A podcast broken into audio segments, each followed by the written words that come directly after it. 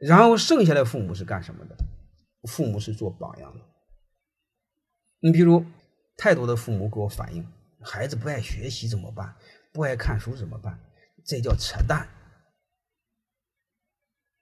第一个，你首先决定谁是平等的，这是第一个。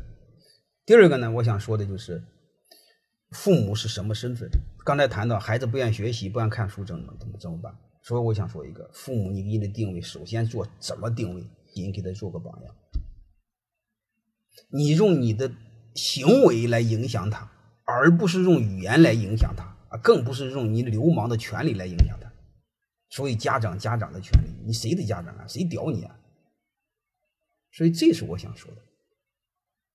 我想说，你唯一就做榜样。你比如我，如果我不写两本书，我让他写书，那是不可能的。就这么简单。你比如，我家应该是很少有电视，有电视机没有电视信号，所以我家基本上都是看书。没人陪他玩，他不就看书吗？要么大家一起聊天散步，剩下就是各看各的书。他这一辈子才才刚开头，所以你父母给他什么个开头，他就有什么个开头。所以这时候我们要足够的理解很多事你要理解不透，你当人家父母真把人家毁了。